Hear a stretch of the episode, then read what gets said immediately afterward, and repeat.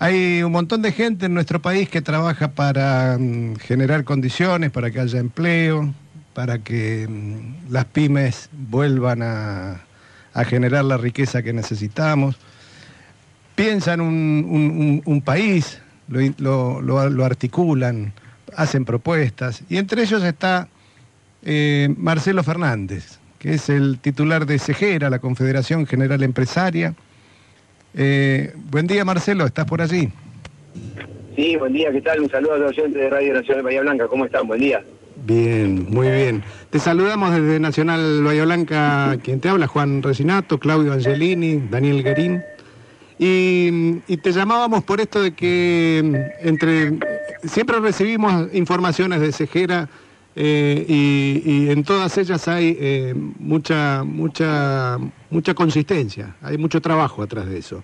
El último que leíamos era que eh, el canciller Santiago Cafiero se había reunido con, ustedes para avanzar en un programa que permite a pequeños y medianos industriales comercializar productos con, con Brasil. ¿Nos podés contar un poco más de detalles de esa reunión? Bueno, sí, realmente nosotros ya hace rato que venimos pensando en esta idea eh, de desarrollar productos argentinos en el exterior a través de comercializadoras, justamente porque no todas las pymes tienen posibilidad de tener un importador directo, es decir, alguien que le compre y directamente se encargue de su venta del producto, en, en, este caso en Brasil, en el país que este, queríamos vender. Debe ser a través de comercializadoras, es decir, como si fueran supermercado de, la, de los productos argentinos, ¿no? Pensar en, un, en una cadena de, productos argentinos en el exterior. Y en este caso eh, pensamos en el vecino país, ¿por qué? Porque Brasil importa 200 mil millones de dólares del mundo, una de lo que le compra a Argentina por año. Miren si no tenemos mercado y muchos de esos productos que compra Brasil de otras partes, nosotros los fabricamos. Entonces, quiere decir que si no tenemos un importador, pero sí tenemos el producto, lo que tenemos que tener es ingenio. Y este es el ingenio, es decir, este, justamente esquivar a ese importador que gana, seguramente le marca con alguna ganancia este producto que compra a otra parte y vende en el mercado interno. Bueno, muy bien, estamos buscando estos negocios que nos permitan a nosotros, justamente a través de comercializadoras que no van a subir mucho el precio del producto, poder vender ese en el mercado interno brasileño asociados por sector. Eso es lo que estamos haciendo. Ayer vino el canciller, ya, ya algo sabía, le seguimos explicando un poco más de lo que habíamos adelantado con Daniel Scioli en el trabajo de todo este tiempo y se puso la camiseta de las comercializadoras y vamos a trabajar en conjunto con Cejera, la, comercializadora, la agencia de inversiones, este, el Banco BIS, el Banco Nación, para facilitarle todo al empresario y a aquel que esté interesado, y aprovecho a los oyentes de Radio Nacional de Bahía Blanca para saber que Cejera está a disposición para explicar un poco más eh, a través de ustedes, de la producción, lo que ustedes necesiten, y cómo funciona este tema. Marcelo, te hago una pregunta. Claudio Angelini te saluda. Buen día. Eh, Hola, Claudio, buen día. ¿Tenés hay, en, este acuerdo, o por lo menos en este proyecto, hay algún rubro de actividad que se destaque o, es abierto a cualquier rubro? A cualquier rubro.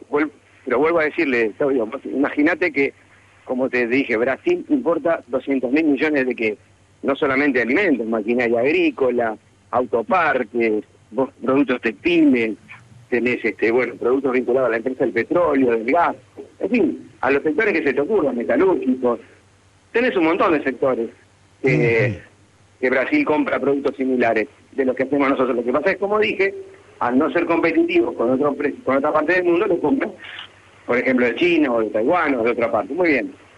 Nosotros podemos estar interviniendo todos los productos, todos los rubros que le interesa investigar si realmente en el mercado interno brasileño somos competitivos.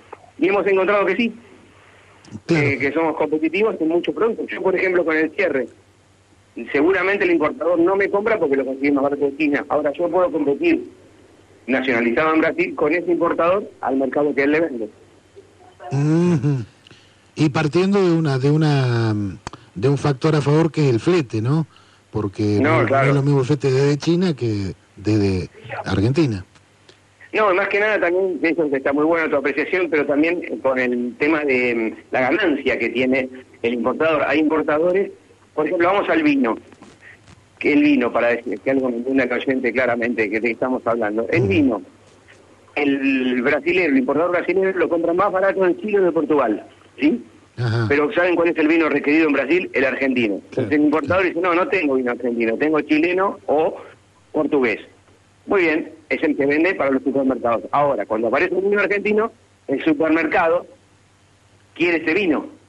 Para eso hay que estar. Entonces, hay que estar ahí, llevarlo, ponerlo y venderlo. ¿Por qué? Porque justamente el importador lo consigue entre un 5 o 10% más barato de estilo de Portugal. Entonces no compra el vino argentino.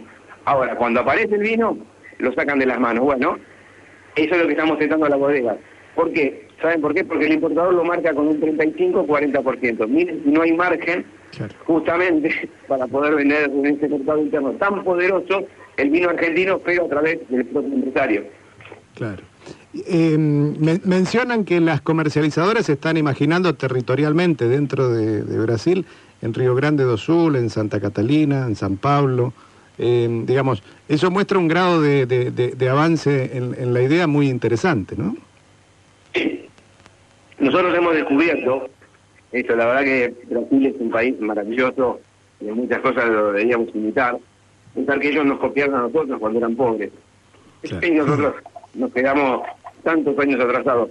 Solamente eh, para que usted sepa, Daniel y Claudio, lo, que, lo, que, lo que hemos visto eh, y lo que podemos analizar. En el año 73, Brasil faenaba entre 2 o 13 millones de cabezas anuales de ganado.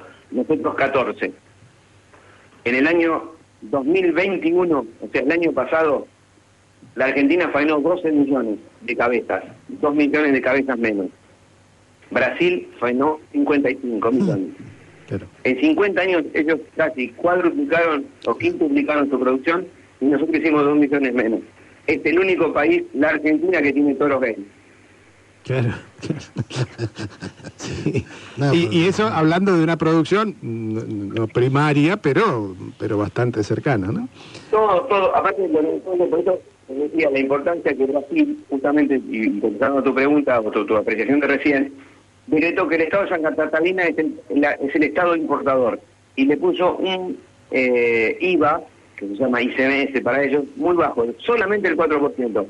Entonces, el exportador argentino va a encontrar en Santa Catalina la manera de entrar a Brasil solamente con un impuesto del 4%. Así que eh, por eso hemos trabajado mucho y te agradezco el espacio que me dan para explicarle a la poderosa Bahía Blanca que tiene productos y la región, no solamente primarios, sino industriales muy importantes. Ojalá tentarlos con esta idea y les ofrezco que a través de ustedes estén en contacto con nosotros, porque seguramente aquel que no pudo exportar directamente va a encontrar un mercado en Brasil y ni hablar la industria vinculada al petróleo, la industria vinculada al gas, o, bueno, porque no también a la pesca, eh, un, importante este, región, la de ustedes, como para empezar a fomentar, porque Brasil es un gran consumidor y, lo que no lo produce, lo compra. Y encima, entrando por Santa Catalina, nosotros no tenemos grandes costos, con lo cual podemos en cualquier producto que ustedes quieran ser competitivos.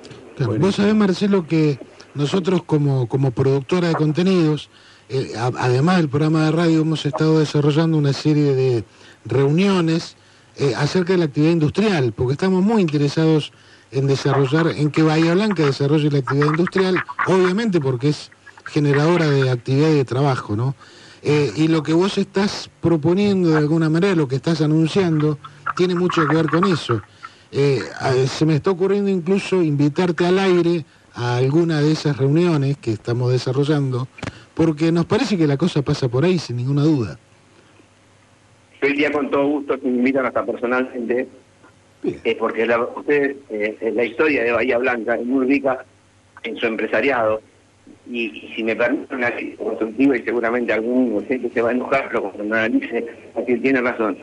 Bahía Blanca tuvo entidades de lujo a nivel empresario y de muchos logros, y nunca se decidió a conducir los destinos por ejemplo, de la provincia de Buenos Aires en las distintas entidades. Bahía Blanca tiene lo comercial e industrial y ha tenido dirigentes de primera línea.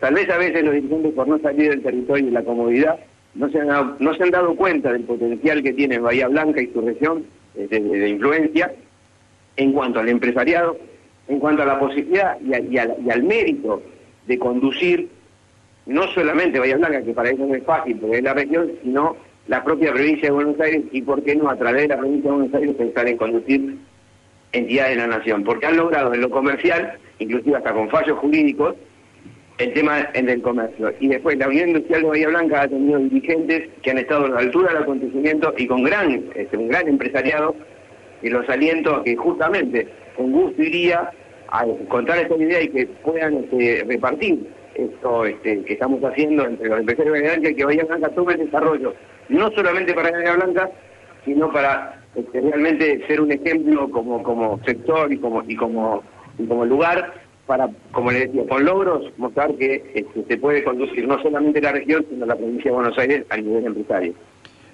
Marcelo, eh, esta nota está terminando, pero quedó abierta una puerta por demás interesante que eh, seguramente vamos a, transitar. Eh, no tenemos más que agradecerte por, el tiempo de este sábado. y, seguramente volveremos a charlar y, a imaginar cómo hacemos para mm, seguir aportando nuestro grano de arena en, esto que es eh, construir la industria, generar empleo, tener buenos salarios. Así que te mandamos un gran abrazo desde acá y muchísimas gracias por el tiempo. No, gracias a ustedes y como le dije, estoy a disposición porque realmente eh, lo que dije es en serio y creo que mm, a veces uno puede hacer notas periodísticas, les agradezco el espacio, pero tenemos que dejar algo de una nota que hacemos porque si no sería un mero enunciador de las cosas. Nos gusta ser activos y lo que dijo es verdad, Bahía Blanca merece tener protagonismo, no solamente como región, sino su empresariado, estar a los niveles provincial y nacionales que le corresponda, pues es una región muy pujante y que, como le dije, ha tenido muchos logros, este, eh, que podría dar ejemplo a, muchos otros que son este, realmente más fiaca para, para lograr cosas para su región. Muy bien, Marcelo, te mandamos un gran abrazo. Hasta la próxima. Gracias, gracias. Hasta